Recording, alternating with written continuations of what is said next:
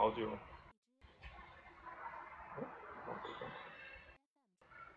我们就不等他们了哈，我们就对。OK 的，嗯，没问题的。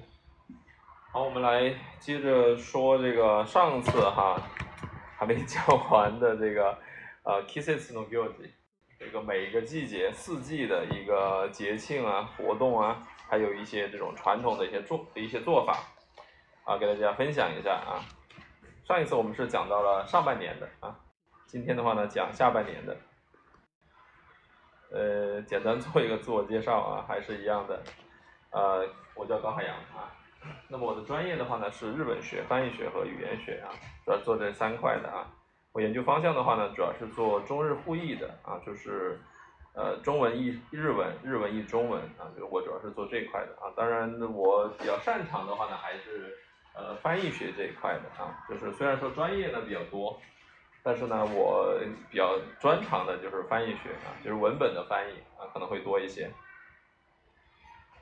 呃，本来是有一个，呃，这这段时间呢是有呃两两本书啊，在呃有有有一本呢是我出的哈，有一本的话呢是我教的啊，然后还有一本呢是正在教的啊，这个就没有给大家介绍了，因为还没有出来哈。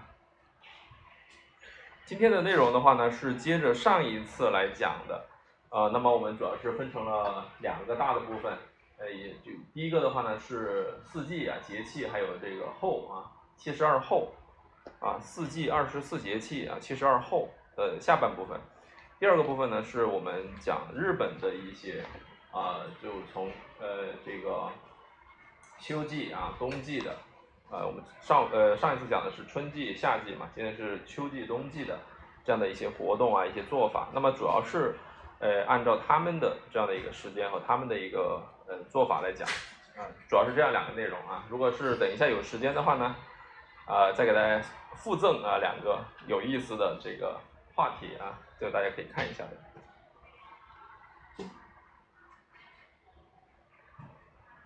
那么第一个的话呢是。呃，四季七呃二十四节气和七十二候啊，那么简单的做一个呃复习和梳理啊。上一次我们也讲了啊，那么中国的这个传统节日和日本的传统节假日呢，它其实是时间上啊不一样的。呃，中国的话呢，我们是以农历为主的啊，一般的话呢，一年的开始呢是以农历的正月初一啊为开始，而日本的话呢，它在呃，明治维新啊，就是这个他们的明治天皇啊，进行这个改革啊，西化改革以后呢，呃，引进了这个公历啊，也就是我们所谓的这个格里高里历啊。那么它以公历的一月一号作为一年的开始啊，那么所以呢，它就因为这个时间呢，它农历的时间和公历的时间是有一个偏差的，大家应该也非常清楚对吧？因为我们现行的呃历法的话呢，是公历和农历结合的啊这样的一种历法。所以呢，它实际上有有个偏差啊。我们这里后面讲的话呢，都是以公历啊为为主来讲的。好，那么这个地方呢，就是我们刚刚讲到的这个啊旧历和新历哈，日本人叫旧历和新历啊，我们的话叫农历和公历这样的一个叫法。那么旧历的话呢，一直到什么时候呢？大家可以看到，一直到这个天宝啊，这个日本天宝年间，那么他们把这个历法呢进行了一个改历啊，就是用新历了啊。就是刚刚说了哈，就从我们的中国的这个太阴太阳历啊，改成了呃格里高里历啊。这个格里高里是那个罗马教皇啊。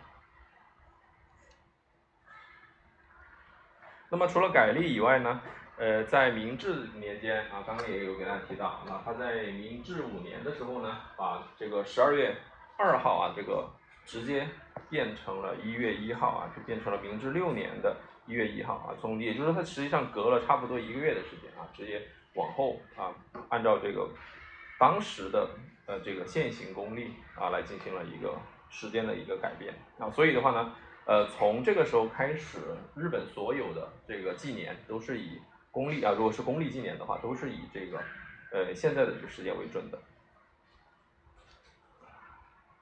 当然呢，也有人说呢，就是说。他们在这个改历呢，也有一个原因，是因为他们为了呃，就是改变他们的这个税法啊税制。呃，如果您是有去做这个会计这个行业的话呢，呃，都会知道哈，我们的这个税的财就是财年和我们的这个现行的这种呃公历的这种年份呢，或者农历的年份是不一样的，对吧？呃，这个呃会计的这个财年呢，它是以一年的四月一号开始啊，到下一年的三月三十一号截止啊，是这样子的，对吧？啊，当时的话呢，可能也是基于啊，就有人呢呃猜测呢，他是基于这个考虑，呃，把这个历法进行了一个改变啊，就是为了节省一些开支啊，就少给一些钱，大概这个意思。好，那么这里的话呢，我们看到的呢是二十四节气的呃这个一个内容啊，那么中间的话呢是。呃，十二个月份啊，这十二个月份呢，从我们正常的来说的话呢，如果是公历的话呢，应该是从一月开始的，一月开始。但是的话呢，呃，我们可以看得到哈，这个春季的话呢，是日本呢是二月开始，就是从这个如月这里啊，立春啊，按照我们的这个二二十四节气来进行划分。那么过每过啊这个两个啊三个这样的一个节气啊，它就是一呃一一个月啊，大家可以看得到啊。那所以的话呢，这个呃二十四节气的话和月份呢，它也不是完全匹配的啊。如果说一个呃月份里面呢只有这个节气没有中气的话呢，那么这个月呢就要至闰啊。那么按照这个现行的历法呢，应该是十九年七闰啊。这个如果大家有兴趣的话呢，可以自己去了解一下。那么二十四个节气的话呢，就是从立春开始的啊，一直到大寒结束，那么分成了四个季节哈，春夏秋冬。那么上一次的话，我们已经讲到了大暑啊，今天的话呢，我们会接着从立秋开始来讲啊，一直到大寒结束啊。好，这个的话呢，也是我们上次给大家有展示过的，字有点小啊，非常抱歉哈，因为这个呃没办法展示的更大了啊。主要是什么呢？就是说日本的这个时间哈，这个呃春夏秋冬的这个时间呢，在气象上、在节气上和在这个农历上。啊，它是有点不一样的啊。我们可以看得到，在日本的这个气象上的话呢，是三到五月是春季，对吧？而在我们的这个呃农历上面来说的话呢，就是一到三月是春季，而这个节气来说的话呢，是二月四号左右立春开始是春季啊，是这样子的哈，所以有一点点区别啊，有点区别。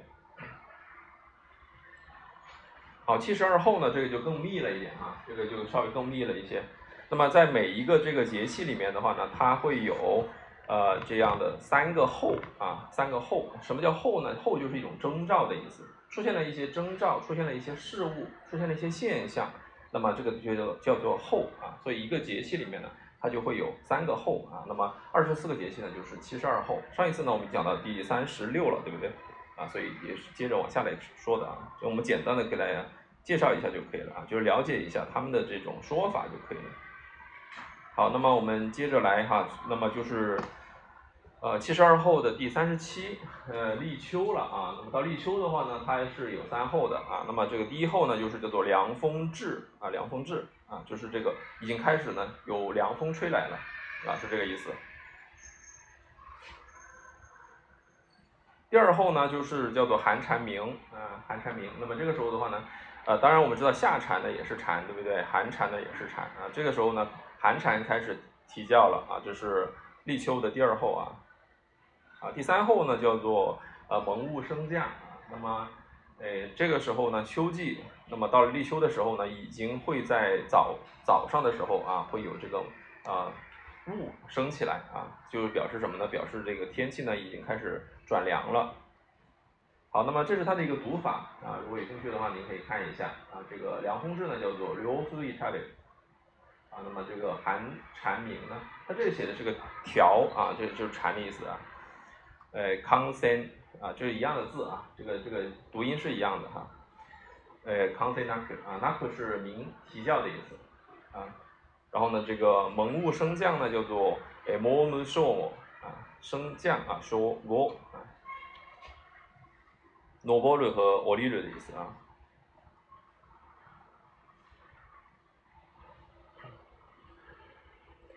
好，立秋之后呢是处暑啊，处暑呢也是有三候啊，初候的话呢叫做棉腹开啊，棉腹，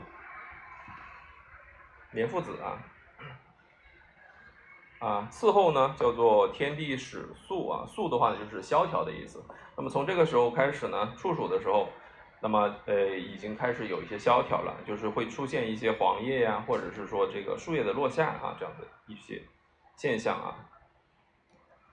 幕后呢是叫做河乃登啊，这个时候呢啊应该是啊这个我们的稻谷应该是成熟了啊，五谷丰登的意思啊。那么这里的话也是一样的啊，这个 men 呃 men 夫啊就是棉夫子啊，提拉格开了啊。天地始肃啊，哈基梅特修克斯啊，就是开始啊变得萧条了。那么这个何乃登呢，呃，就是这个 minor 的意思啊，就登这里的话呢，呃，训成 minor，也就是结果啊。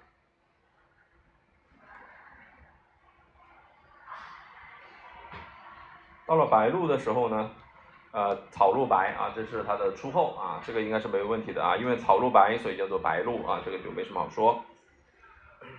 啊，那么这个次后呢，叫做吉岭明啊。末后呢，叫做玄鸟去啊。那玄鸟的话呢，上次给大家有介绍过，还不知道大家有没有印象？玄鸟是什么鸟？玄鸟什么鸟啊？玄呢就是黑色的意思啊，玄鸟呢就是黑色的鸟。讲什么是黑色的鸟呢？燕子啊，燕子啊，嗯，玄鸟去呢就是燕子离开了啊。燕子要往南方飞走了，这个意思，啊，那么这个在，呃，古时候啊，商朝的时候呢，他们的这个先祖啊，认为呢，就是玄鸟啊，对吧？天降天生玄鸟，降而生商啊，就是这个玄鸟啊，就燕子。嗯，燕秋啊，这个燕秋呢，就是呃燕子啊，其实就是啊燕子啊，四八妹啊，撒鲁呢就是离开。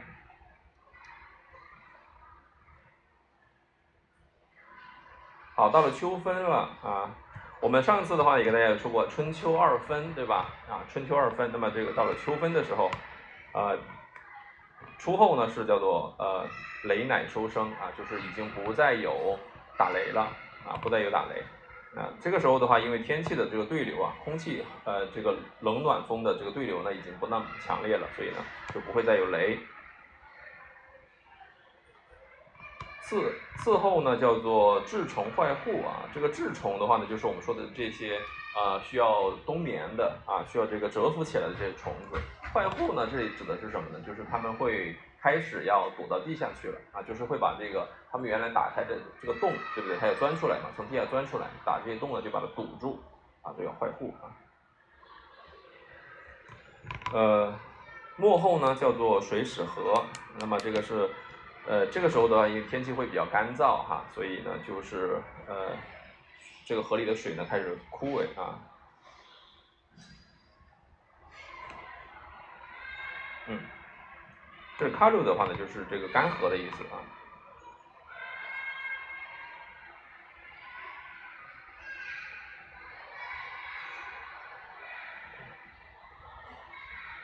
好，到了寒露的时候。那么寒露的初后呢，叫做鸿雁来啊，这个就大雁啊。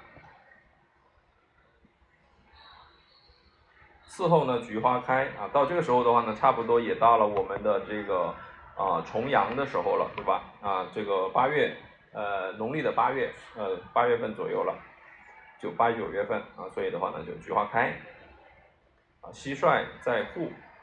啊，蟋蟀的话呢，已经是躲起来了啊，已经不再出来了，你们也听不到蟋蟀的这个叫声了，是这个意思啊。哎，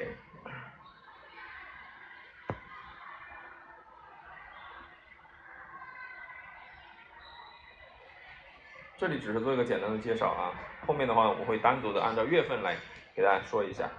好，到了霜降的时候呢，这个时候初后呢就是霜始降啊，这个开始下霜了啊。就是早上的时候呢，会有霜结在这个树叶呀、草丛上面啊，就好。呃，次后呢叫做呃霎时诗啊，这个经常会有这个什么呢？就是会有这这种呃咒语啊。末后呢叫做呃蜂鸟黄啊，那么这个是什么呢？就是呃枫叶哈，这这些枫叶或者是这些黄叶呃银杏树叶啊，开始什么呢？呃，开始变黄变红。啊，所以这个时候的话呢，一般来说呢是在大概十月份、十一月份的时候，呃，日本人呢就开始去呃赏红叶啊，是这个啊、呃、这个时候。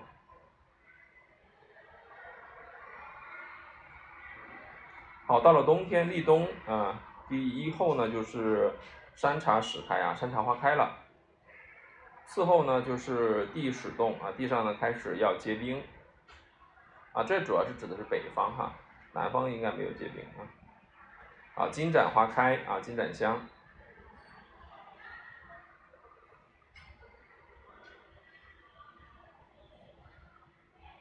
小雪啊，好，小雪初后呢叫做红藏不现啊。那么这个时候呢，因为刚刚已经说过了哈，我们在前面的时候呢，因为对流已经很很少了，所以呢不会有雷雨，不会有雷雨的话呢，就意味着不会有彩虹。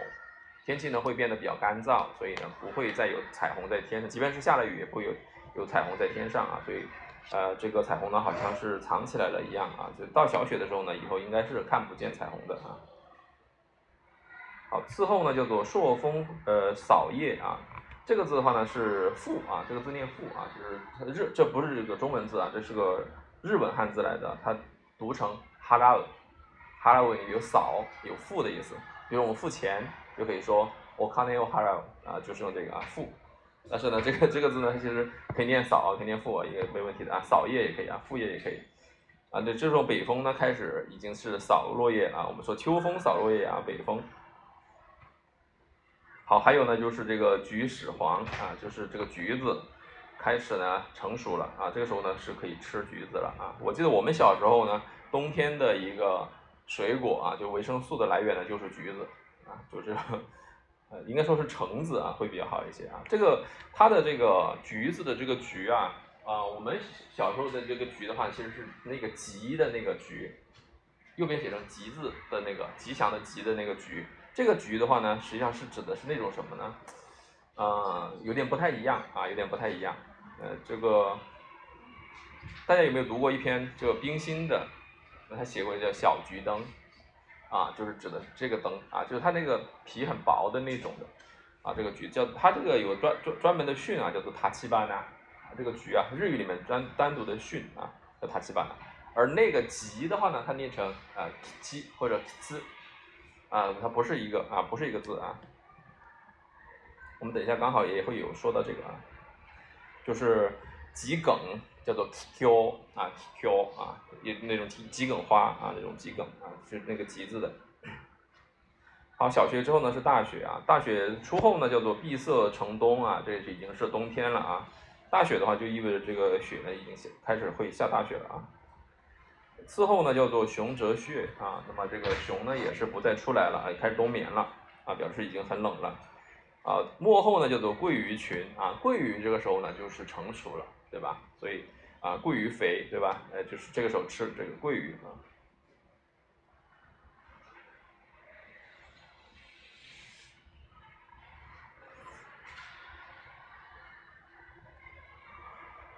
好，冬至。好，到冬至的时候的话呢，这个啊，广东人可能会比较有印象啊，冬至比过年更大，对不对？啊，冬至大过年啊，这是广东人的。呃，初后呢叫做乃冬生啊，乃冬这个东西的话呢，啊，它也是这是它的一个名字啊，就是是乃冬生是什么意思？就是它冬天的时候出呃这个发芽的，啊，夏天的时候它就枯萎了，所以它叫又叫夏枯草，夏枯草啊，就是乃冬啊。好，那么次后呢，叫做迷迷角解啊，这个麋鹿的角呢开始掉了啊，开始要重新要长新的啊，这个角啊，这个迷角解啊，所以的话，如果你是在冬至啊，冬天的时候啊去奈良的话，你看到的小鹿都是没有角的啊，就这个时候过后啊，去看的都是没有角的，一直到要到什么要到春天的时候啊，才开始重新长角，对吧？说到这个的话，我就多说一句哈，和这个无关的话，就是你去奈良的时候看见小鹿啊。他会给你鞠躬，对不对？啊，大家会觉得哇，好神奇啊！日本的小鹿都这么有礼貌，其实不是的哈，其实不是的。告诉大家，如果一个小鹿对你鞠躬的话呢，就意味着它马上要拱你了，啊，它马上要来撞你啊，所以你一定要小心啊。呃，奈良的小鹿的话呢，他们是是因为有很多游客会给它吃那种啊那种鲜贝，所以的话呢，它会过来啊，它不怕人的啊。如果你不给它，它就会向你低头，啊，就要准备要撞你，是因为。嗯，好，那么冬至的末后呢，叫做雪下出麦啊，就是这个时候呢，麦子啊要长出来了啊，是这个秋冬季节是种麦子的啊，这个我们小时候的话是有印象的，啊，可能城里的小孩呢没有见过啊，这个时候是会长麦子啊，麦子呢就长出来了啊。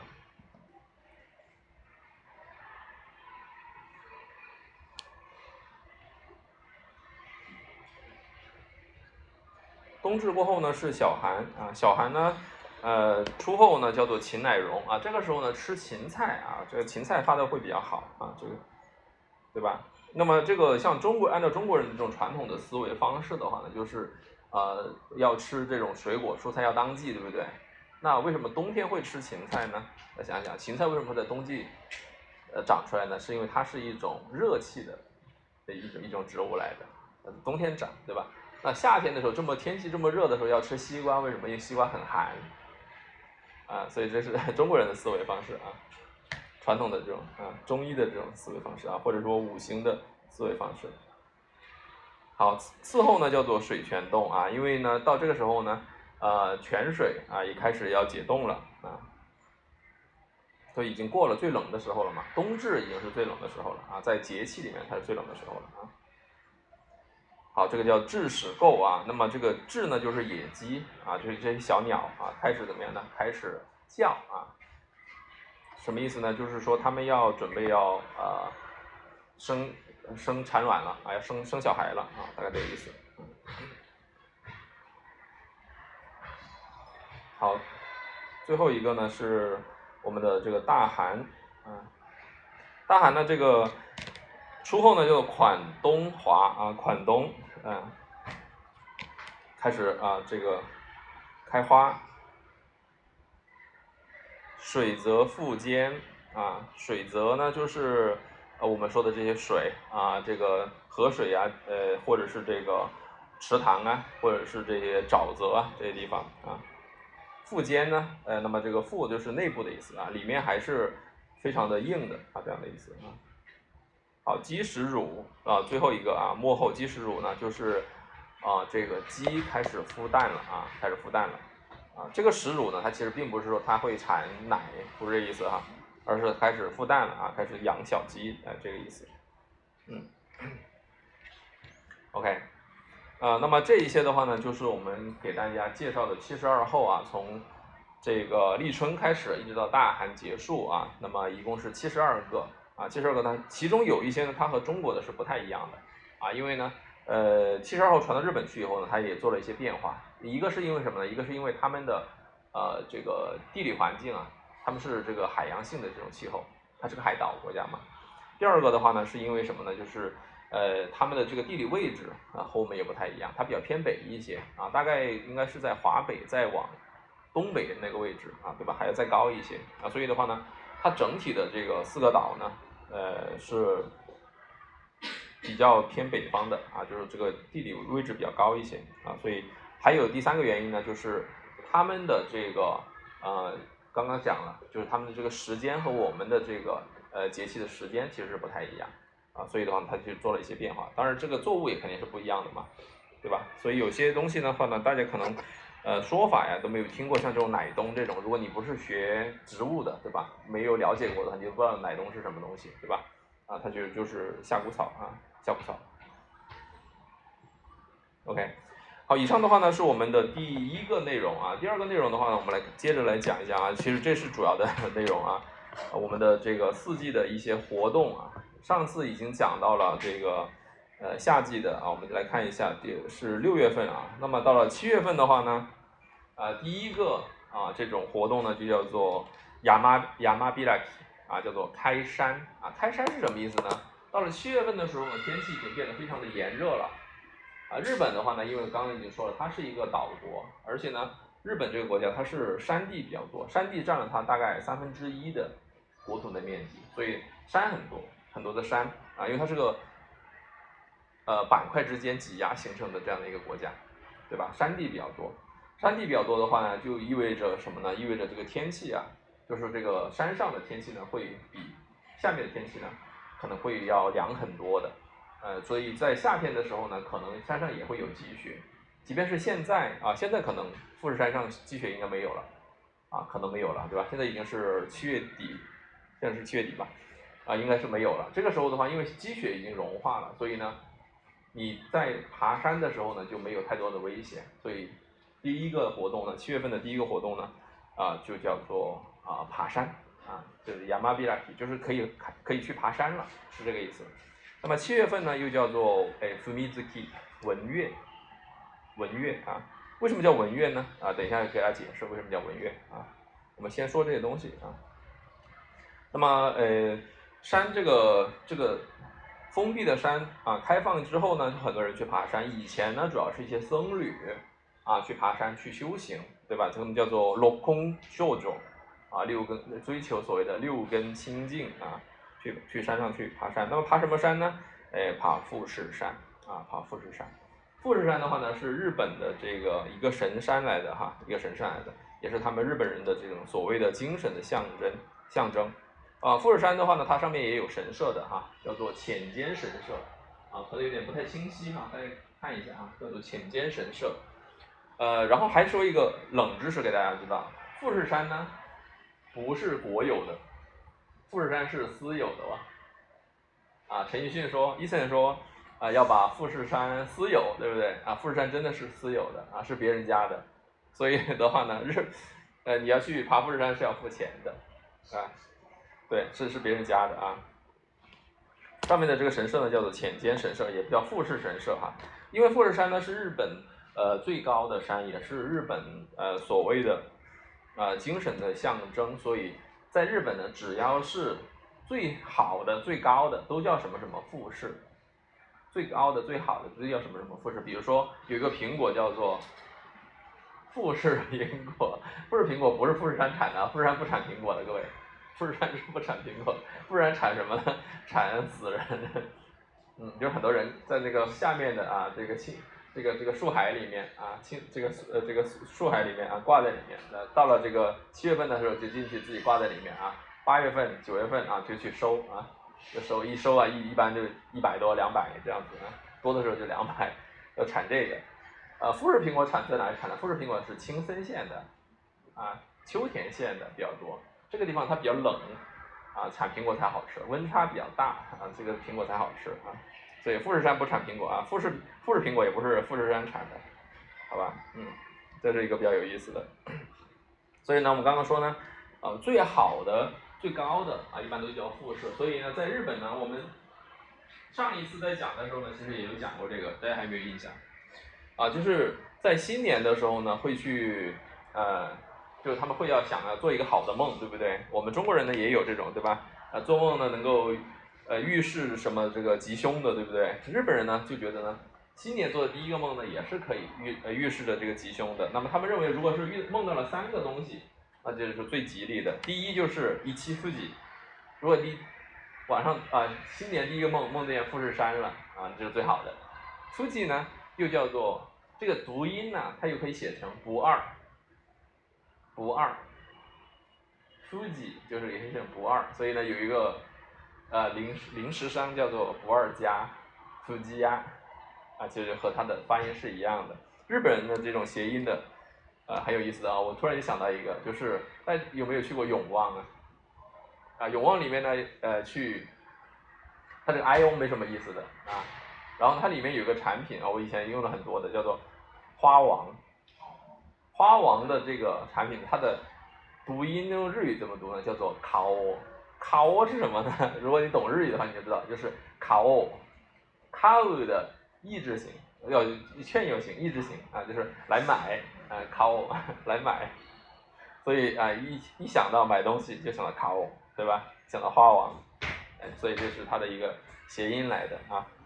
一七夫几啊，尼塔卡，啊，塔卡是鹰啊，因为鹰呢能够飞得很高，所以呢，他们觉得如果你梦见。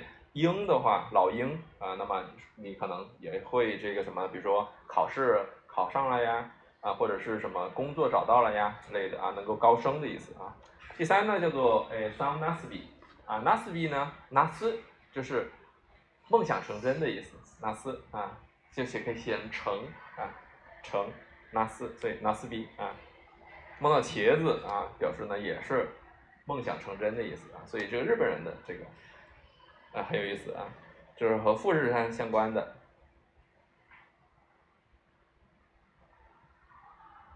好那么在富士山下呢它是有这个啊这个叫居马这个呃这个居入的这个地方啊东京啊居入的这个地方呢它有这个富士神社啊还有呢是个就是叫做什么小野照崎神社。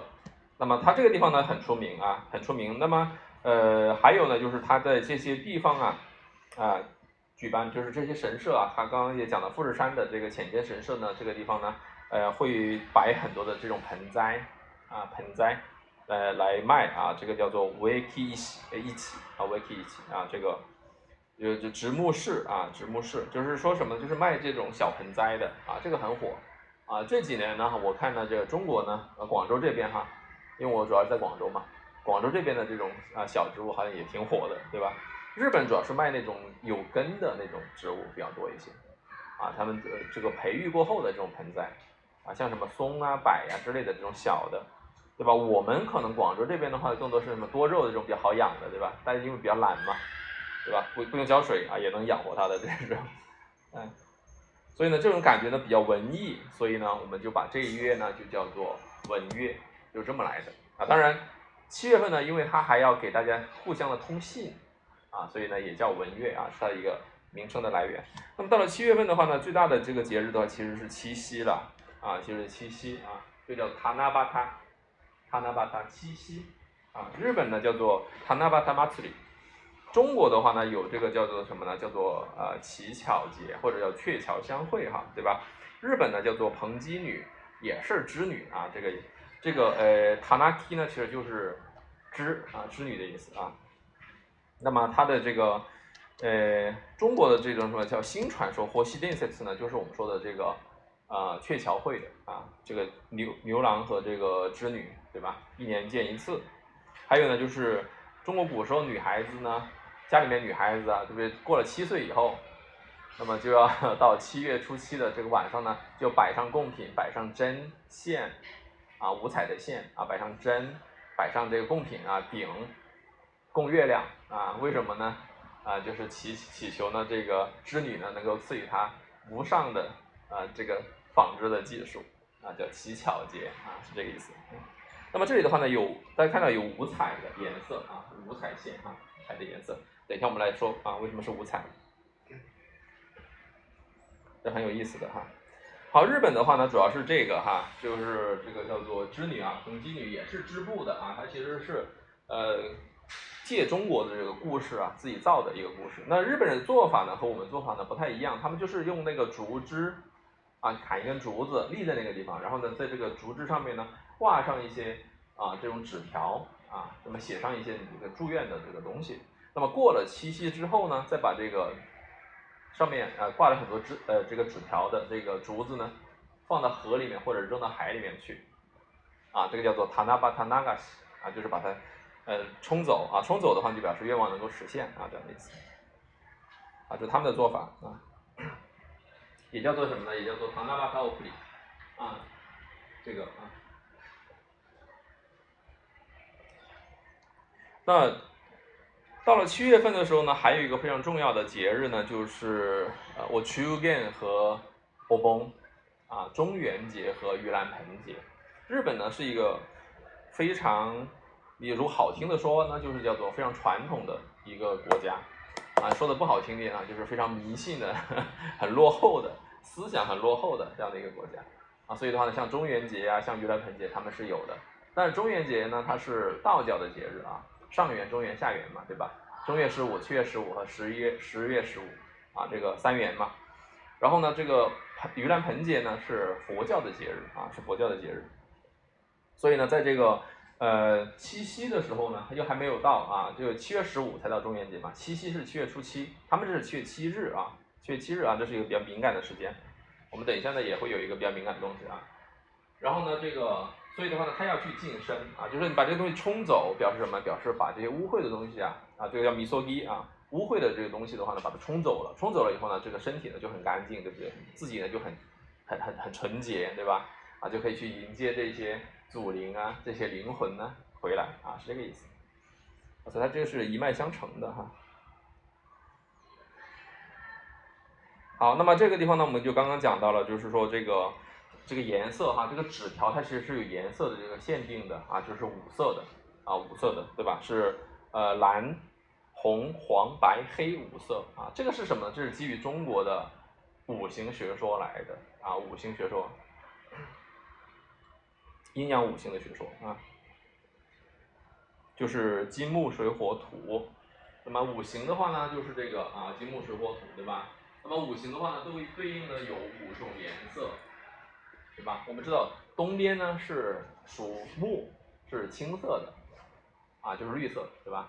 南边呢是属火，是红色的；西边呢是属金，是白色的；北边呢是属水，是黑色的；中间呢是属土，是黄色的。当然也对应我们的五脏啊，对应五脏，对吧？这五行、五脏、五色，还有呢五节啊，五节啊，比如说人日，对吧？正月初七的人日，上巳节。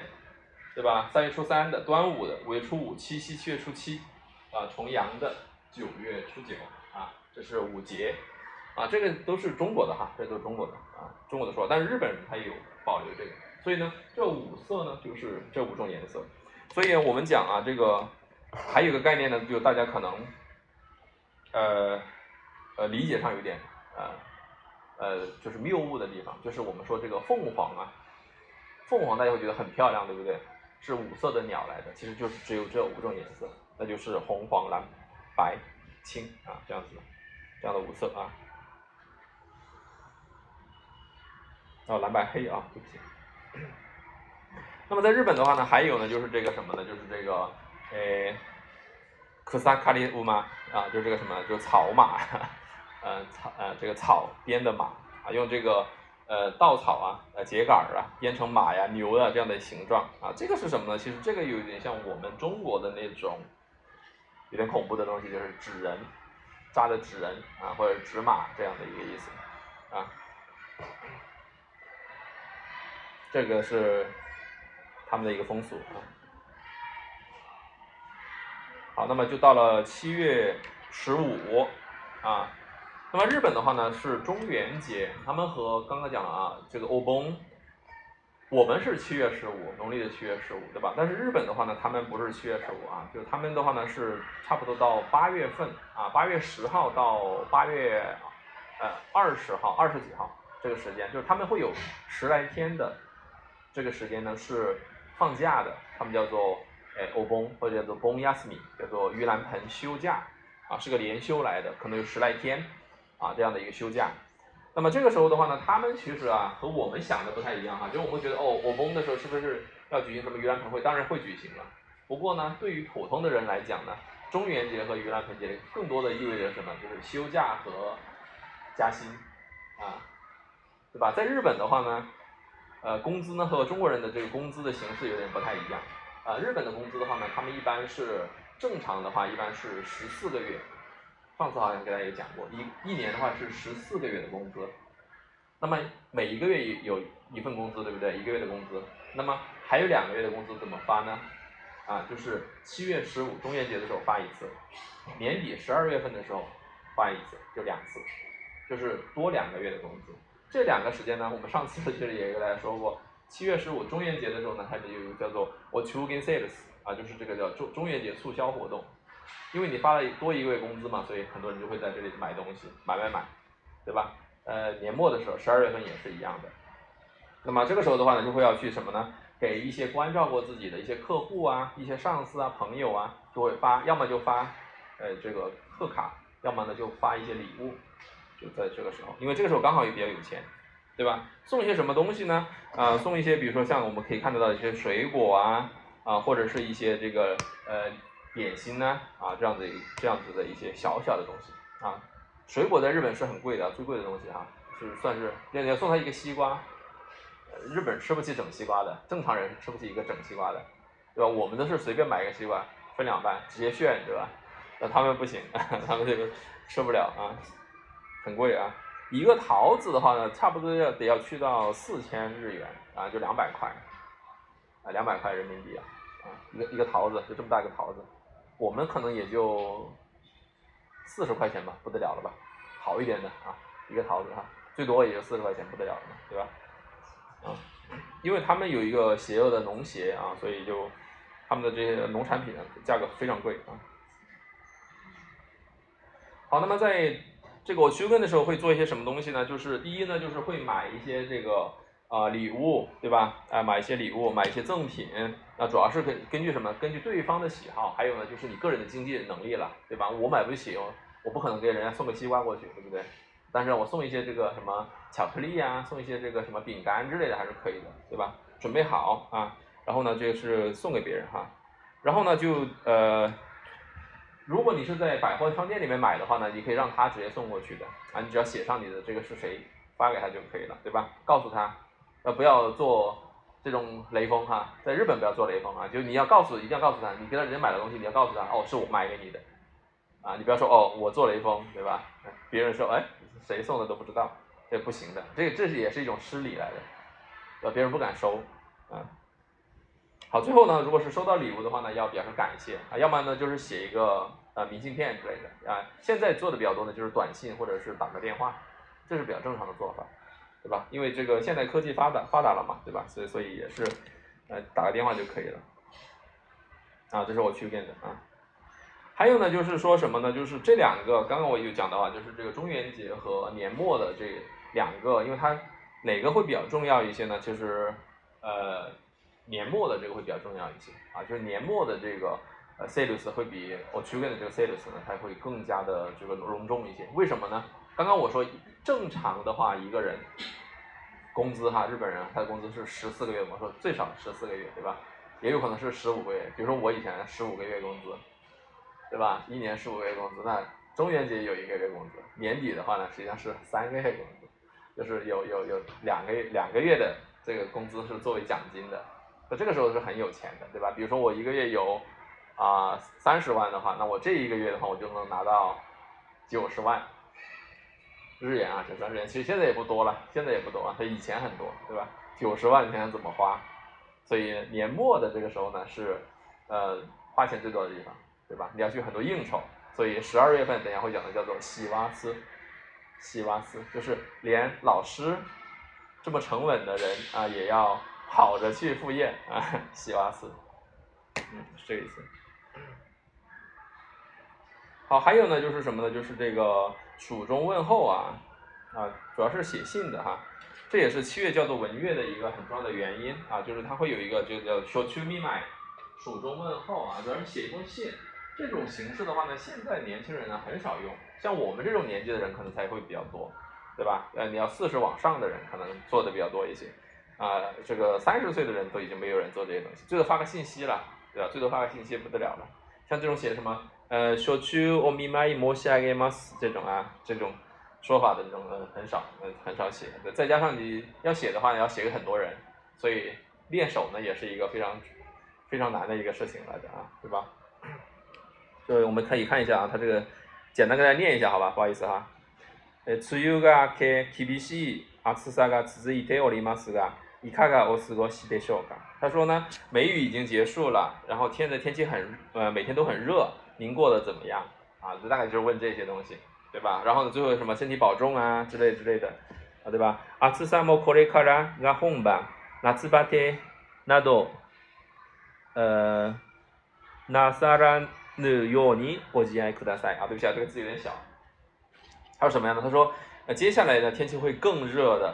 啊，请你啊不要中暑了，多保多多保重身体啊，大概就是我说这种东西了， 对吧？这是以前的话呢，日本的这种商业行为来的，其实啊，它就是为了让什么呢？让呃这些人之间呢关系更加紧密啊，表示呢有人关心你啊，然后让自己的这种呃工作啊或者是这种商业行为呢更加能够顺利的进行。好，那么接下来要讲的呢就是这个。哎，拿七马里了，这也是在日本呢，就是最隆重的，也就是在这个时候了啊，就是七月份啊，啊，这个夏季哈。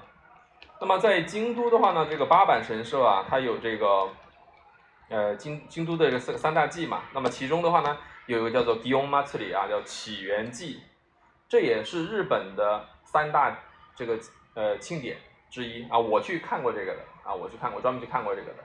我当时觉得应该很盛大，确实也挺盛大的。这个他们这个米科西亚这个神教啊，有两千多斤重啊，要有呃差不多可能二十个人来抬，啊，那个那个一个神教啊，是好像听说是纯金的，纯金的啊，就是里面那个神像是纯金的，有人来抬。那这个不是哈，这个这个是这个这个不是哈，这这个东西的话呢，叫这个东西的话是一个车啊，这个是这个车，车前面的话呢会有一个像犁地的那个呃犁一样的锄头一样的东西，犁地的犁啊，不能是锄头，犁地的犁一样的东西，这个叫火扣啊，火扣，这个东西是干嘛？就是锄地用的。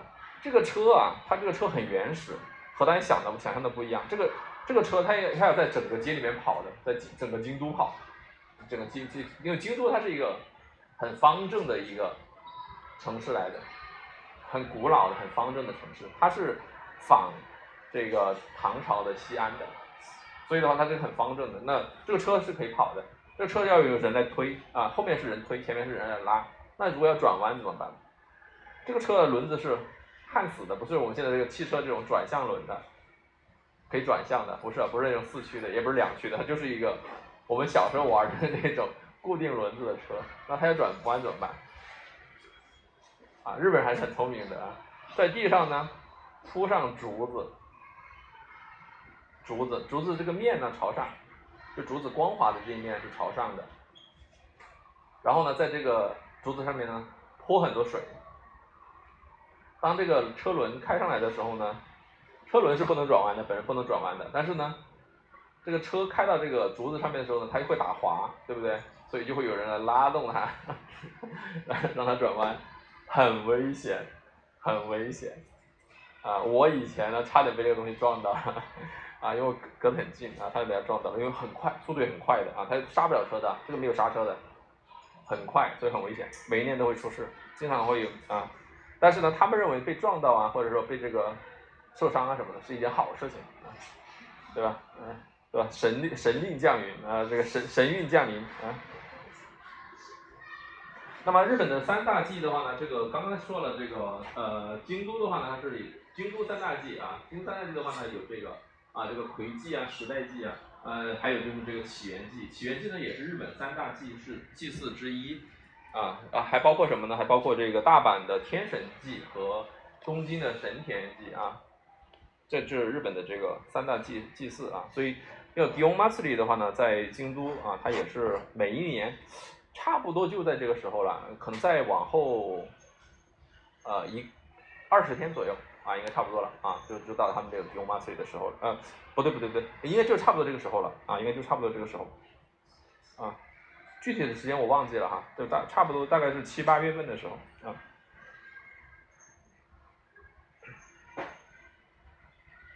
好，还有呢，就是这个。嗯，这个也是非常有意思的一个话题哈，就是叫做哎多用无西诺西，土用丑日啊。那日本人的话呢，大家要知道哈，就是日本人在夏天的时候呢，他们要吃什么呢？吃这个鳗鱼，鳗鱼饭。这个风俗的话是日本人起来的。实际上鳗鱼呢，应该是什么时候吃？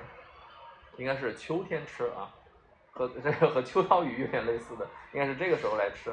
鳗鱼呢，应该是秋天的时候飞，但是呢，日本人呢，为了吃鳗鱼呢，呃，下了很多功夫啊，所以在夏天的时候吃。啊，所谓的这个土用的话呢，指的是什么呢？啊，立春、立夏、立秋、立冬前面啊，这个到呃，就到呃，这个这个四个啊，立春、立夏、立秋、立冬的前的这十八天都叫土用。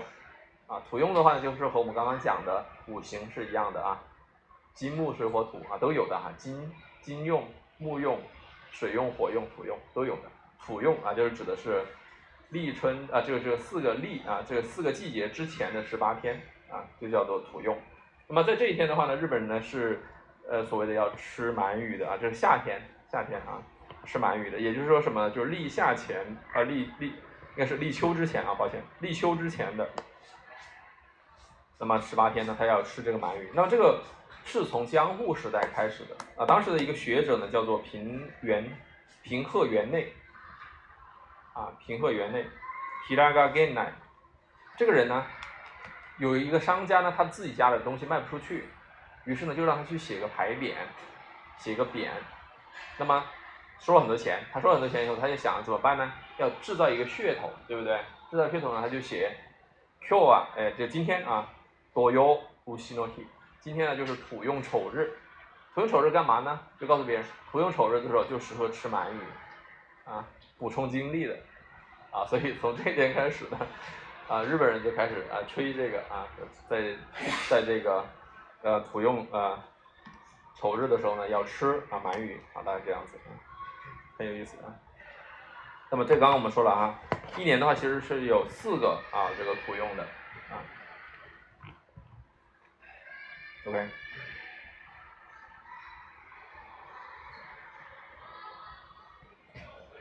好，除了吃鳗鱼以外呢，还可以吃一些其他的东西哈，比如说这个叫做呃多油西鸡的啊，这个叫做土用线是吧？线贝是吧？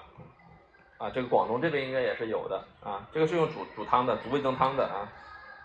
还有什么土用饼啊，土用饼，这个也是一样的哈，主要是为了说预防中暑的啊，所谓的啊这个预防中暑的。广东这边的话，可能啊有点像这种感觉，绿豆饼啊 之类的东西啊，这我也不是很清楚哈。还有呢，就是日本呢，凡是觉得呢以乌开头的，因为乌西诺西嘛，乌西就是牛啊，乌西诺西的这个。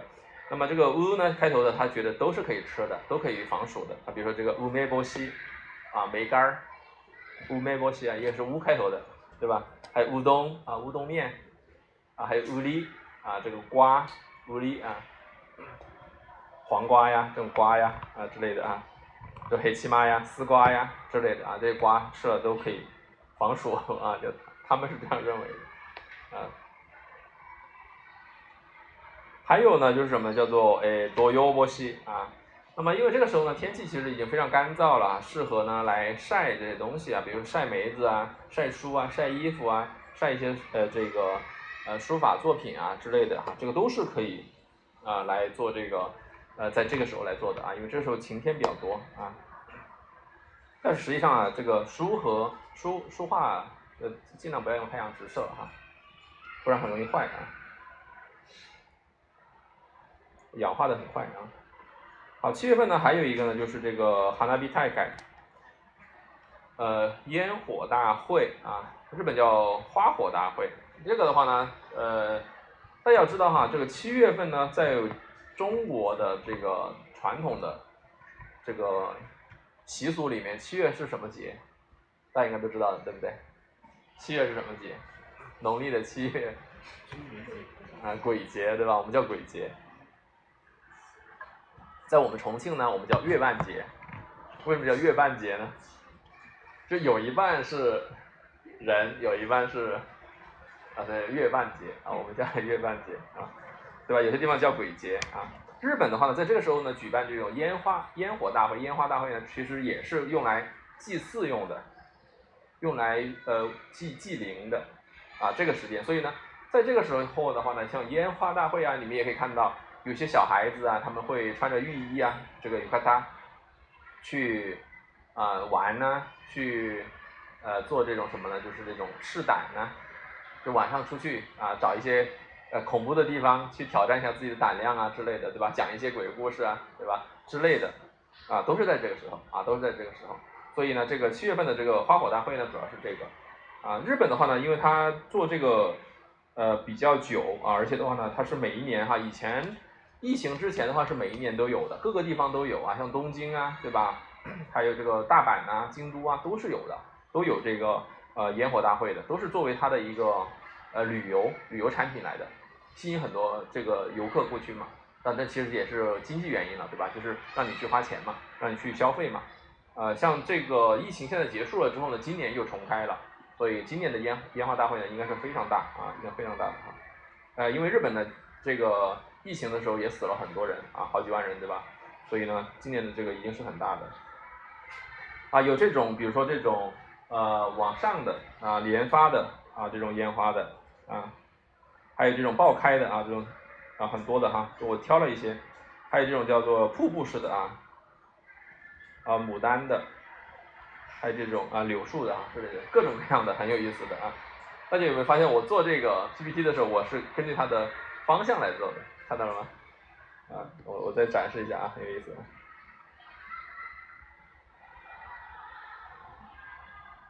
对吧？啊，嗯，我做这个还是很用心。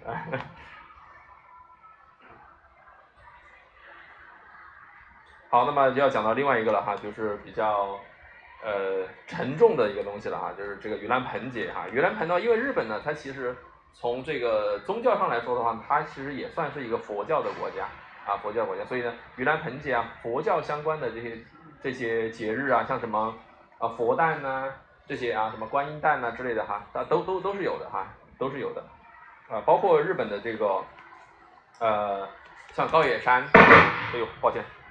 高野山哈，它也是什么呢？它也是这个，呃，空海的道场啊。空海知道吧？弘法大师，空海啊，《妖猫传》看过吗？里面的那个日本和尚啊，就是他，对吧？所以的话呢，就是日本的，这他是密日本密宗的开山祖师来的，在高野山啊。他的这个呃本山呢是在高野山。那么这七呃这个我崩到底是在什么时候呢？实际上呢，我们刚刚已经说了，它是在农历的七月份。啊，那么因为日本人他改成新历嘛，改成公历以后呢，所以一般是在八月份的，一般八月，呃，七月十五啊到八月份啊，八月十号左右这个时间段里面啊进行的，对吧？但是的话呢，是七月还是八月的话呢，它日本因为它的这个政治体体系啊不太一样啊，是地方自治的，所以呢各个地方风俗不一样，所以它的时间呢也是不一样的。但是总的来说呢。啊，七月十五就是我们刚刚说的中元节的这个，它直接换成了公历的七月十五，一直到八月十号左右，大概都在这个时间段里面举行的。啊，好，然后呢，还有呢，就是这个叫做新崩哈，这个新崩呢，这个就是比较有意思的话题哈，就是说这个如果他家里面有人去世了，那么他家里面就要挂一个这个灯笼啊，这种白色的灯笼，表示家里面有人过世了，在这个盂兰盆节的时候，这个叫新崩啊，OK。呃呃，泥崩啊，新呃新新盆啊，就是有家里面有人过世了这样的意思。好，那么他们的一个做法是什么呢？就是他们从一般正常的话是七月十三号啊早上开始，那么就要怎么样，在家里面呢就会摆这些贡品啊，摆这些呃什么蔬菜呀、水果啊，呃还有是水，还有呃供香。这个时候呢是准备要去。呃，迎接啊，这个他的一些祖先的这些灵啊回来啊，叫做诶崩大纳沃卡扎鲁啊，就是要装饰他们的这个盂兰盆的这个架子啊，或者叫做祭坛。那么到了十三号傍晚的时候呢，他们就会要在门口或者是离家比较近的一个地方呢，就会点燃一个火盆，呃，这个叫做木开耶啊，点燃这个火盆以后呢，就是告诉他们，呃，从这里回来。啊，从这里进来，啊，之前我们在讲哈，就是说在元旦的时候啊，就是正月的时候呢，日本人呢会在门口呢摆门松，对不对？啊，这没哦，有些有，有些没有听过哈，在门口会摆门松，就是有松树啊，有竹子，那竹子的话呢，上面会削尖，削成这种很锋利的这种尖的这种竹子的形状。为什么会要用竹子削成很尖呢？松树的话可以迎接他们这些祖灵进来，但是如果是有不好的，所谓不好的这些灵要进来的话呢，就有竹子呢就会把它消灭掉，所以门松里面就会摆竹子，啊，这个地方呢就点这个火呢，就告诉他哦，你们是从应该要从这里回来，啊，是这个意思啊。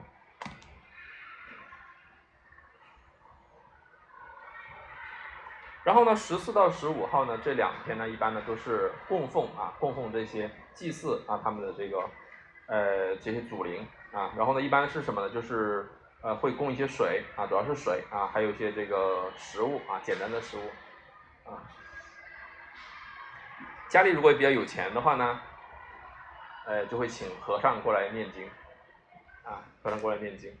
到了十六号的时候呢，就是过了这一天了哈，过了这一天的话呢，那么就要把这个呃，他这些祖灵呢要送走啊，送走怎么送呢？就是一般呢是就是用那个灯。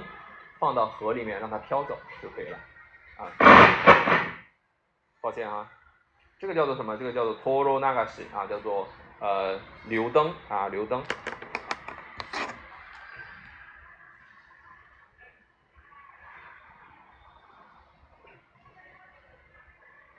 好，那么除了这个呃在欧崩的时候，除了呃他举行这样的一个迎接祖灵、供奉祖灵和。啊，送走祖灵的这种呃风俗以外呢，还有呢，就是一个叫做呃崩沃多里啊，波摩多里叫做盂兰盆舞啊，盂兰盆舞的话呢是呃日本也不是日本呢，就是就是这种佛教国家呢比较常见的一种舞蹈的形式，但日本的比较有特色，每一个县啊，他们一个县都是每个它都是自治体来的哈，每一个县的话呢，它都会有自己特殊的这种呃舞蹈的方式，都不太一样。那么像这个呃远州大念佛啊，靖港县的啊，他们的这种呢主要是敲鼓的啊，这些人的话呢就是戴着那种平的斗笠啊，平的斗笠啊，敲鼓的啊，这是一种啊念佛的哈，就是念这个阿呃这个阿弥陀佛啊，念经的这种哈。还有呢就是这个岐阜县的哈，比如说这个它有这个叫做啊郡上勇的啊，就是跳这种舞的，主要是什么呢？主要是他们江户时代啊，这些人呢他们是啊这种士农工商啊在一起啊，呃就是呃跳舞啊，鼓励这种工商的哈。那么这个比较有特色的是什么呢？就是说他们这个舞的话呢，一般呢会要跳三十二天啊，所以我特特意的把它拿出来啊。还有一个的话呢，就是德岛县的叫做阿波阿波勇啊，阿波舞阿瓦多里啊，这个的话呢是非日本最出名的盂兰盆舞。为什么我要专门把它挑出来讲呢？啊，这个的话呢就会和中国呢会有相关的啊，我不知道这个能不能能不能放哈，但是我我。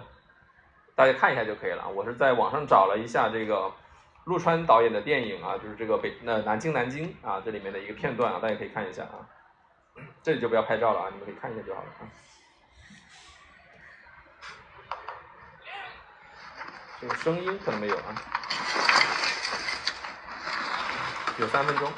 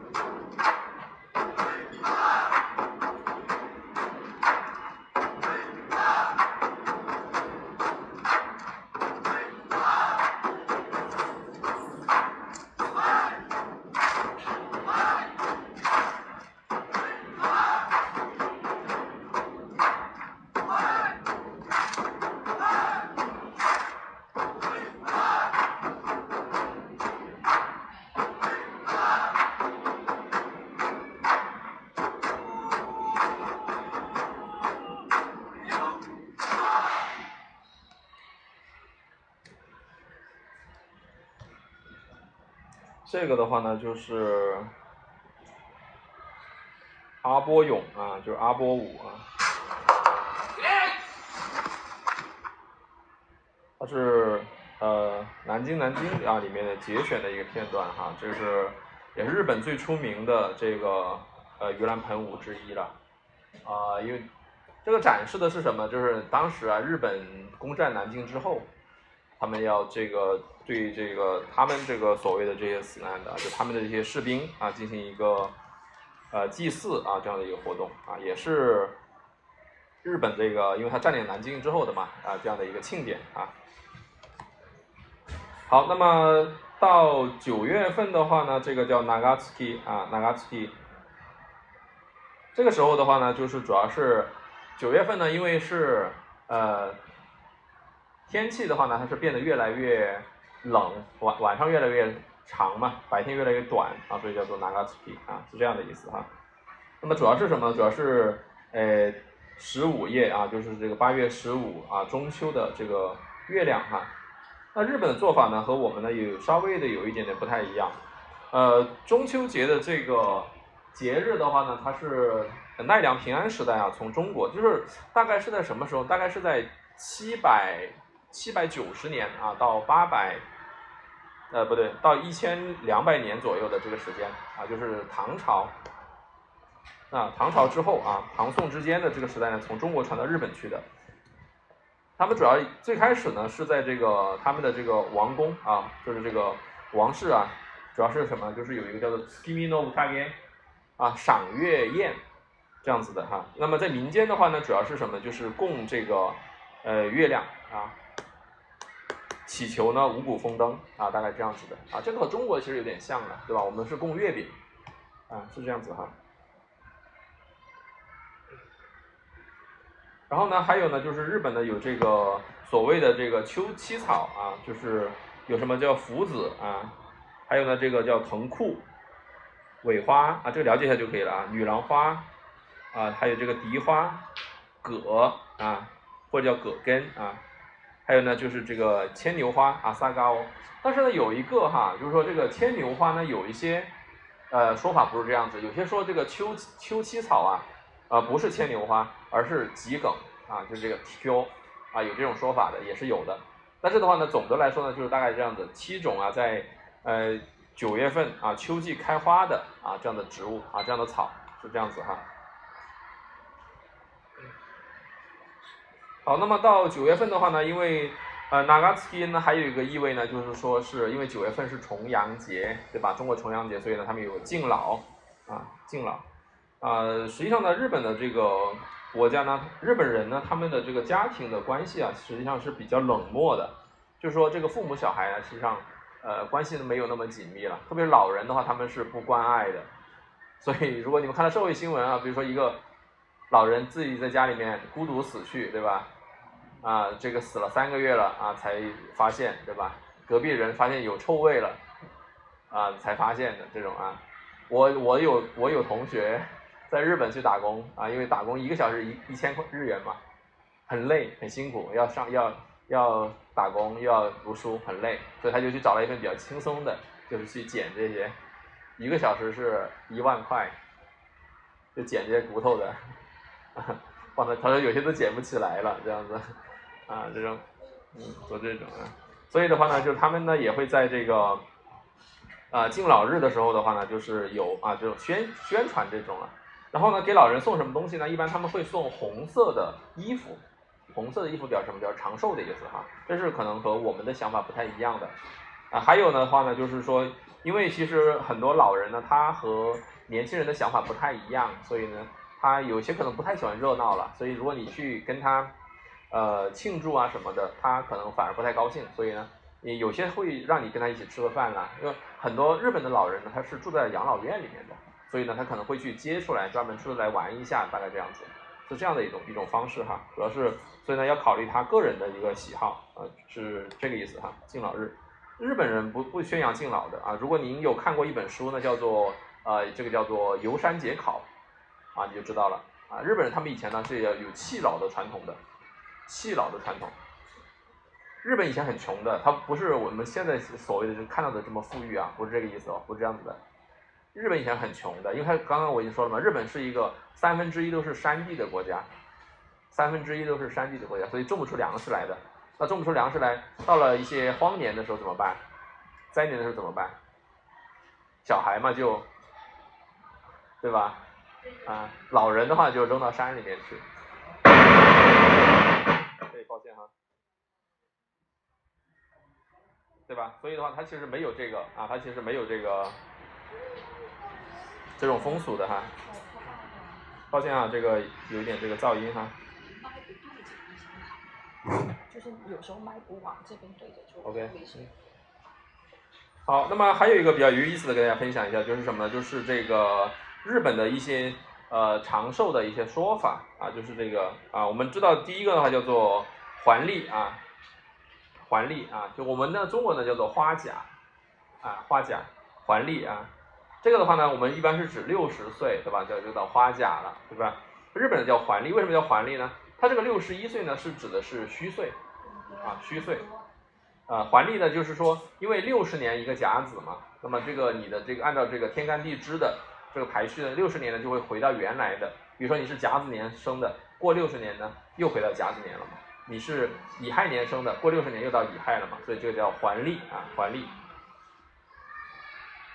好，还有六十六岁啊，这个的话呢，这个是比较有意思的啊，这个是后来兴起的，这个叫罗克罗克啊，绿绿寿啊，罗克居啊，他显然他不理解我们中国人的思维方式，对吧？中国人应该不太喜欢绿色，对不对？啊，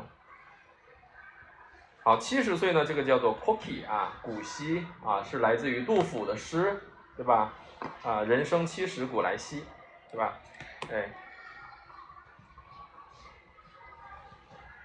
好，七十七岁呢，叫做 kiju 啊，叫做喜寿啊，因为七十七的话呢，这个喜的草书呢，就写成三个七啊，所以叫呃这个喜寿啊。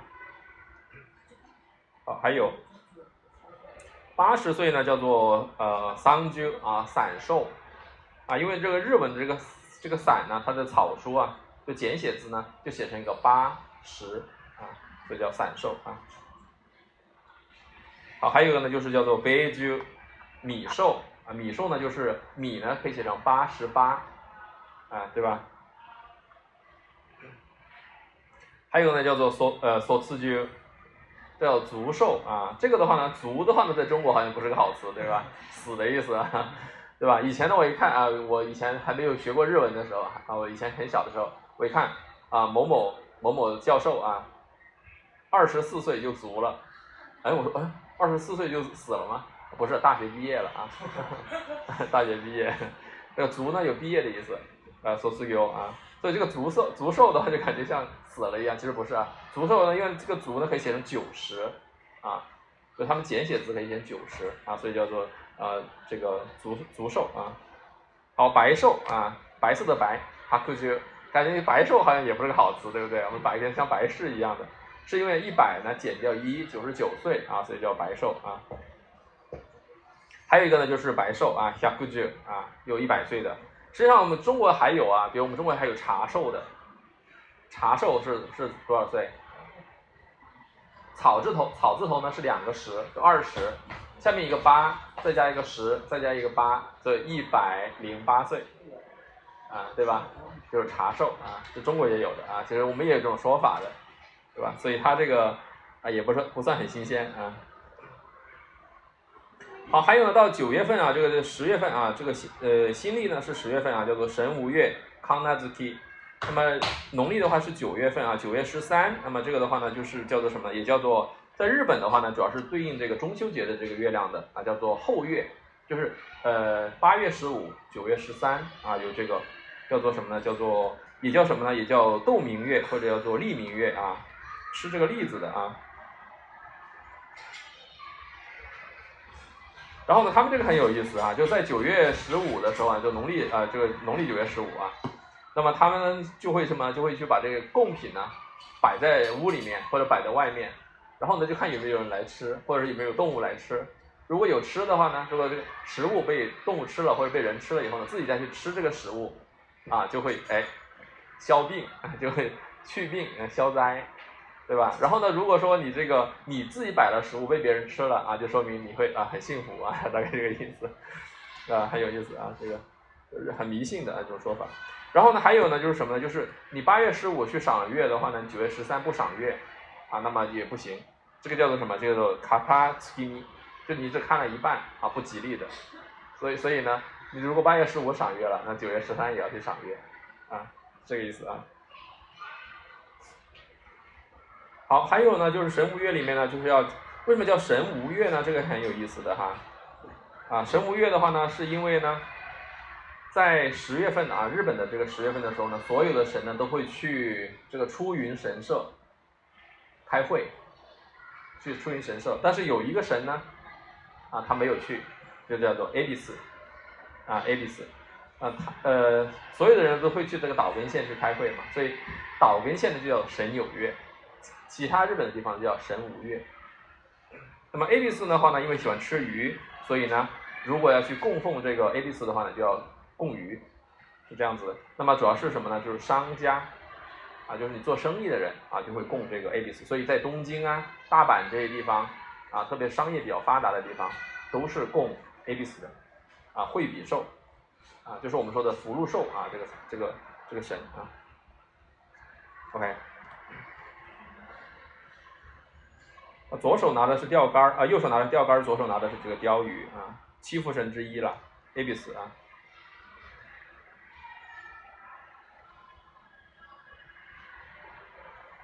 好，刚刚我们已经讲了，就是说这个神无月的由来嘛，所以所有的日本的神呢都去到这个出云神社，只有呢 A B S 呢呃待在这个地方，所以呢除了出云所在的出云神社所在的这个岛根县以外啊，其他地方呢呃都是叫做神无月。那么这个岛根呢出云神社这里呢叫做神有月，叫做卡米阿里兹基 神有月啊，其他叫做康纳兹基神无月。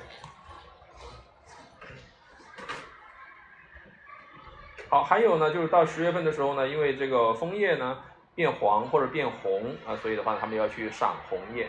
春天的时候呢，赏樱花叫做哈纳米；秋天的时候呢，赏月叫做茨基米；赏红叶呢叫做摩咪吉咖喱，摩咪吉咖喱不叫科哟咖喱哦，不叫科哟咖喱哦，因为科哟这个词呢，就是红叶，如果念成科哟呢，可以表示红叶，也可以表示黄叶的意思啊。那么它来源于什么呢？这个 k a i d 呢这个词呢，枫树呢，就它是来源于青蛙的手，青蛙是五个爪子的，啊，这个枫叶就是五个爪子，啊，因为这个银杏叶啊，它也是黄的嘛。刚刚我已经说了，红叶这个词呢，在日语里面呢，它也可以表示黄叶的意思，所以这个银杏叶也是属于红叶的一种。所以日本人呢，很喜欢去捡枫树叶子或者是捡银杏的叶子，啊，你去看那些日本作品里面，很多都是这样子的。啊，到了这个时间就做这样的事情，很有意思哈。但是赏雪的就很少，对吧？中国人喜欢赏雪，对吧？踏雪寻梅啊什么的。那么到了十一月份的时候呢，叫做西莫斯基啊，这个时候已经开始下霜了啊。主要是呢，一个比较重要的一个活动呢，就是叫做七五三喜七国丧。家里面如果有女孩子是三岁和七岁，三岁或者七岁，男孩子呢如果是三岁或者是五岁啊，就要举行这个。就要去神社里面去拜啊，拜这个神，祈祷孩子的健康成长。这个呢叫做统称叫七五三，啊。那么这里的七五三的话呢，就主要是指的是虚岁啊，是什么意思呢？就是说，比如说，哦，这里举了个例子很有意思啊，比如说你今天是今天是呃年底生的，今天是十二月三十一号生的小孩，对不对？明天，那就是应该是几岁？不对，两岁，两岁。今天是十二月三十一号，这是一岁，对不对？今天生出来的，但是今天已经一岁了。到了明年，到了明天啊，就是一月一号，两岁。这是他的这种数法啊，和我们的数法不一样，他是以这个年。抱歉啊，哎，我把这个关了吧。没事没事，我关了。马上说完了啊，抱歉哈。那么这这是它的一个呃年份的这个数法啊，所以的话呢，就是它和我们不太一样啊，在这个虚岁的啊这种数法。啊，那么女孩子在三岁的时候的话呢，因为头发比较短，所以的话呢，有一个叫做什么，叫做卡米奥提，就是要把头发呢用东西把它给竖起来啊，竖起来，嗯，用一些这个装饰品啊。那么到了七岁的时候呢，因为头发会比较长了，所以呢是可以把头发叠起来的。呃，在七岁的时候呢，女孩子啊，就日本的认为呢，七岁的女孩子呢已经和大人差不多，就是这种感觉。所以的话呢，他们的呃有两个不太一样的，大家可以看一下这个衣服饰的这个差别。女孩子的时候呢，穿的是这种啊，这个衣服的话呢，它是有两边有这个衣襟的，而到了这个七岁的时候呢，是要穿这个背带了啊，这个 OB 了。就要要系这个衣带了，什么意思呢？就表示成人的意思了，啊，就起到他茁壮成长的。还有呢，就是发型，刚刚说了，就发型的要弄成成人的发型，啊，是这样子，要把头发竖到竖起来啊。这是为什么呢？这就是我们刚刚所说的，就是他要祈祷孩子茁壮成长的。以前呢，这个日本的小孩啊，就很难养活的，所以的话呢，要尽量的让他快点长大，是这个意思。男孩子呢就比较随意了啊，那么就要穿这个裤啊。就这种呃裤装啊，裤装的话，我们之前是在前面讲这个中日传统服饰的时候有讲过的，对吧？这个裙裤啊，它可能是开裆，呃，不是不是开裆，对不起，可能是像裙子一样的筒的啊，也有可能是像裤子一样的，但是很大的这种啊。男孩子主要穿穿这个衣服啊，穿这个衣服啊，然后呢，呃，还要穿一个什么？穿一个这个呃马甲一样的东西啊，这个叫做哈沃利啊，哈沃利啊，羽织啊，是这样子。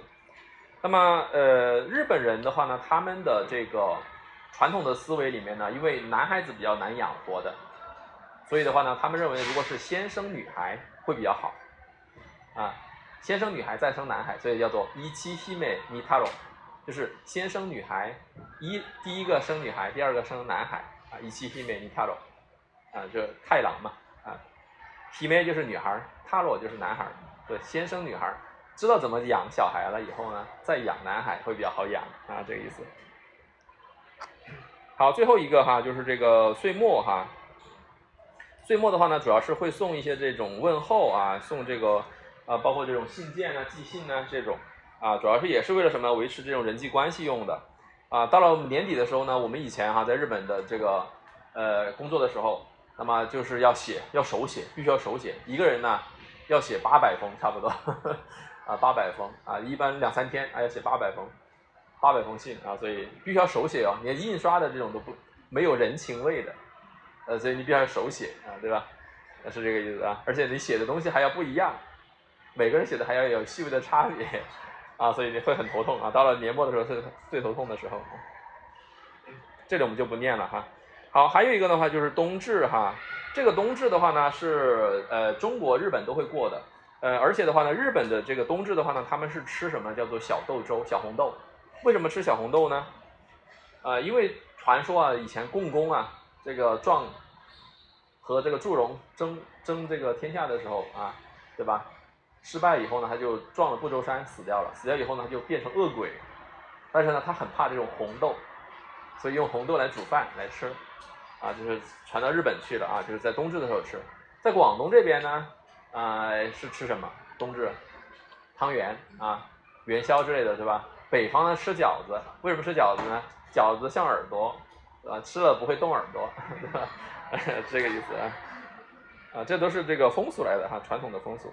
还有呢，日本的话呢，还有一个就是吃什么？吃南瓜，啊，吃南瓜也是为了什么？也是为了祛病啊，就是和这个吃饺子、吃元宵之类一样的啊，一样的。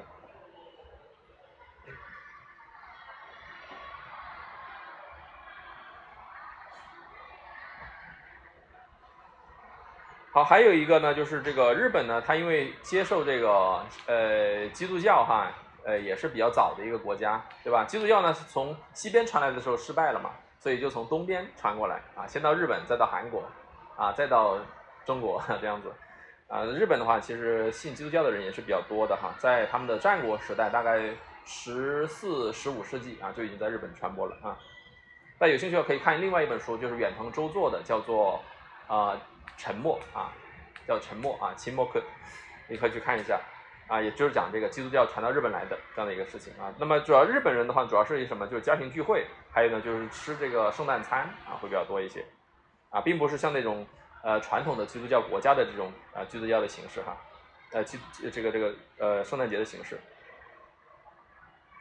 然后还有呢，就是他们会装饰这个圣诞树啊，这个的话呢，就是和西方是一样的了啊。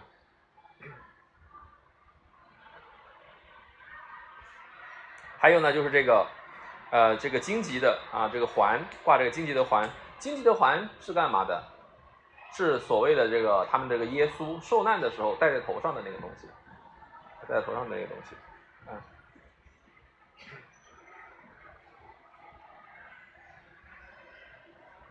好，这个的话也是比较有意思的哈，就是这个装饰品啊，这个圣诞树上的装饰品，蜡烛啊，苹果啊，还有这些星星啊，这些什么的，对吧？啊，那么这个是主要是想要说什么？就是说它代表什么意思？就比如像这个蜡烛啊，表示什么呢？比如说像这个，它可以表示一种光芒，对吧？光明这样的意思。还有呢，比如说像这种银色的线呢，表示天使的头发呀，对吧？呃，还有呢，就是这个红色的表示什么意思？表示这种呃。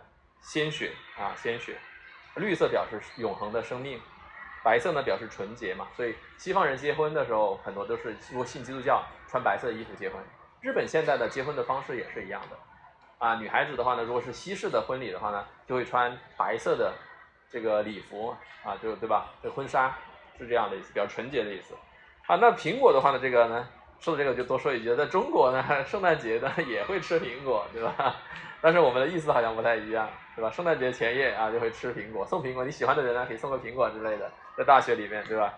在我们那个时代就已经开始了，送一苹果。哎，我觉得莫名其妙，怎么会有人送我苹果的？啊，对吧？他说哦，圣诞节的苹果啊，我不太懂啊，啊，没没明白啊，后来明白了啊，就别的意思哈。好，最后一个呢，就是这个就是大会日啊，就是 Omisoka。呃，这个会朔的意思呢，其实是指的是月亮的这个阴晴圆缺的意思啊。我们把月亮的这个呃初一，我们叫做呃叫做朔朔日，三十最后这一天呢叫做会日，十五呢叫做望望日，十六呢叫做祭望啊，就已经过了望日了这样的一个说法。那么每个月的最后一天呢就叫做会日，一年的最后一天呢叫做大会日，叫 Omisoka。会日叫 Misoka 啊，大会日叫 O Misoka 啊，在大会日这一天呢，日本要做什么呢？就是要清洁了，打打扫卫生了。我们一般不会在这个时候打扫卫生，我们会在年末大概二十三四的时候就要打扫卫生了，对吧？好，最后呢还要什么呢？就是要去这个呃沐浴啊，对吧？要清洁自己啊。我们也不是在这一天啊，我们也不是在这一天。我们重庆的老的做法呢，就是。因为以前重庆很冷，天气很冷的，冬天很冷啊，所以呢，洗澡很不容易。一般呢，二十六七的时候呢就要洗澡，啊，要洗个澡啊，才过年。还有呢，就是什么呢？就是在呃这个大会日这一天，就是除夕这一天呢，日本的除夕哈，十二月三十一号这一天呢，他们是要吃这个荞麦面的，啊，叫做呃托西哥西索吧，啊，跨年荞麦面，吃了这个呢。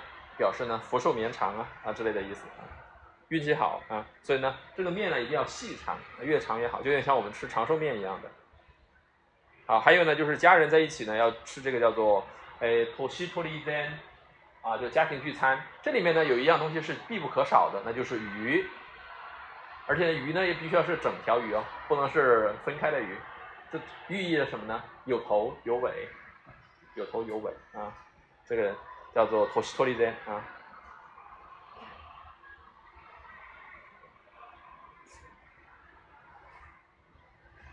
好，还有一个的话呢，就是在吃完荞麦面，吃家里面吃完饭啊，吃完荞麦面以后呢，就要去寺庙里面去敲钟，敲多少下钟呢？要敲一百零八下钟，啊，那么所谓的六根啊，对吧？我们刚刚也说了啊，这个六根清净嘛，六空秀九。六根清净呢，指的是眼耳鼻舌身意，或者说眼耳鼻舌身心都是可以的。那么这六意呢，它又分成三种不同层、不同程度的感官，就是呃好、平、恶啊，就是好的、一般的、不喜欢的。所以呢，三六呢，呃这里就是一十八。然后呢，又有三呃两种类型和净和染的，就是好的、不好的。所以呢。十呃这个十八乘以二就是三十六，然后这个三十六呢又在又有分成三世啊现世、前世、现世和来世，所以呢三世，那么就是再乘以三，三十六乘以三呢就是一百零八，这个寓意呢一百零八种烦恼，呃这去寺庙里面的敲一百一百零八下钟呢，表示去除这一百零八种烦恼这样的意思啊。以前呢，在这个江苏哈，江是江苏啊，还是杭州？呃，就是杭州吧。那个姑苏城外寒山寺，哦，苏州，抱歉哈，苏州的这个寒山寒山寺呢，是日本人最喜欢的啊，这个敲钟的地方。一百零八下呢，在这敲一百零八下多少钱？就敲第一次敲钟的，要一百零八万啊！日本人愿意花这个钱去敲的啊。日本人来敲。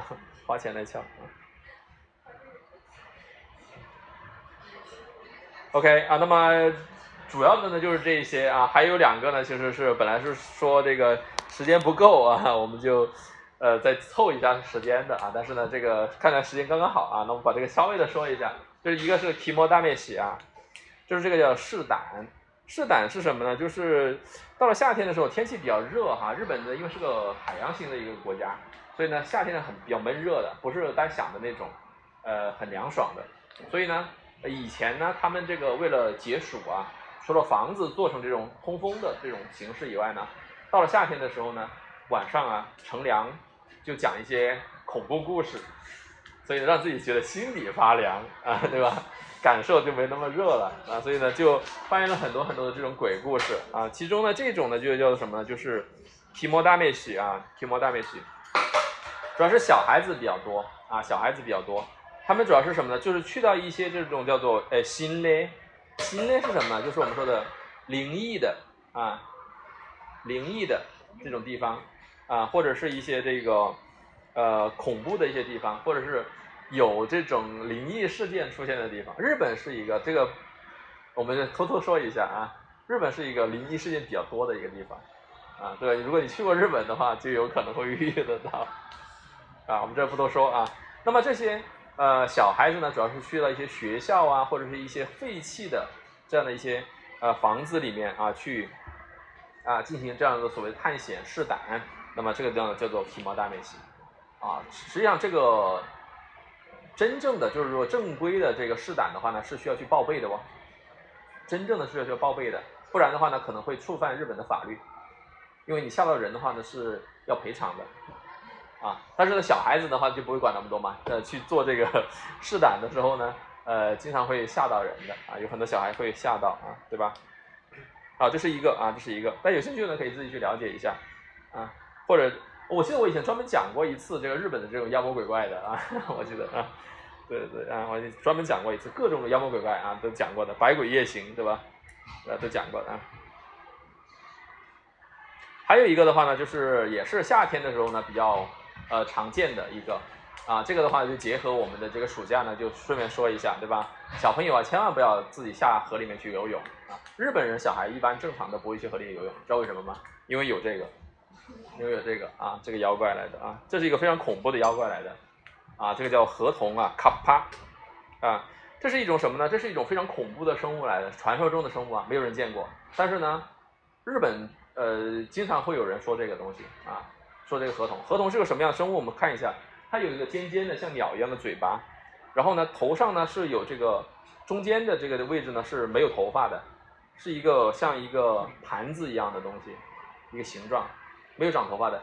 盘子周围呢长了很多的头发，对，中间这个盘子呢它是里面是有水的，装的有水，它只要有水的话呢，它的力气就非常大，所以它只要在水里的话呢，一般正常人都逃不过它的这个魔爪啊。嗯，但是呢，如果它这个盘子里面水干了的话呢，它就会失去力气，就没有力气，或者是呢，它会死掉。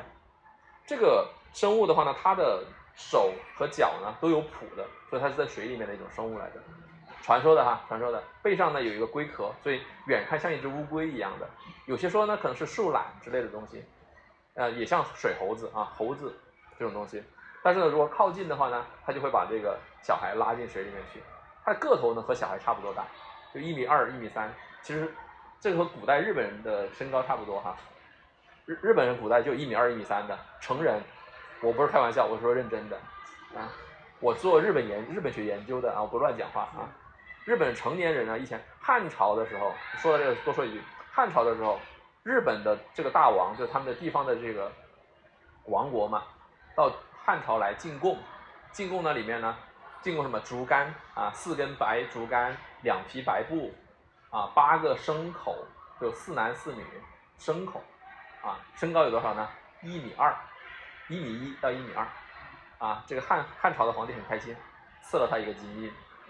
上面写汉伪奴国王啊，就汉倭奴国王，一就这个啊，倭奴国嘛，所以倭奴就这么来的啊，所以一米一、一米二啊，大概这么这么高，成年人啊，成年人，就是日本人的为什么叫倭嘛，就是矮人的意思，但是这不是骂人哦，大家知道吧？以前中国人啊，华夏呢，它是分这个中华和四夷嘛，对吧？东夷。南蛮啊，南蛮 啊，西西戎北狄嘛，对吧？这都是虫子啊什么的，对吧？虫子啊都是非人的。日本叫倭啊，还是矮人，还是属于人的啊，所以还是比较尊重他的。好，再说回我们的这个合同，合同呢，它有呃，就是它还有什么呢？它还有这个呃一个技巧呢，就是它会做药，所以有些人呢，就家里面比如有人生病啊什么的，冒险呢就会去河边。啊，就去找合同给他药，就救命用的。那合同呢，就可能会给他药。那作为交换的，必要给他什么东西呢？要给他黄瓜，因为合同喜欢吃黄瓜。哎，合同喜欢吃黄瓜，所以可以那个啊。那么河童的话呢，它除了这个呃喜欢吃黄瓜以外呢，还喜欢吃人的内脏。啊，他从下面去掏人的内脏来吃。啊，所以进到这个，就是如果是在水里面淹死的人，他的内脏如果是没有的啊，就是日本人就认为是河童吃掉了，啊，大概是这样子，好吧？如果你有兴趣的话呢，可以去了解一下。呃，以上呢就是我给大家分享的这一期的内容，谢谢你们。好，谢谢。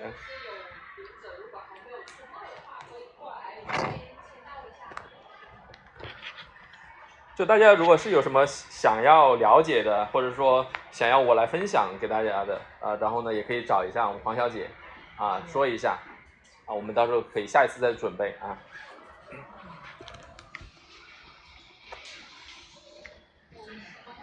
老师，不好意思。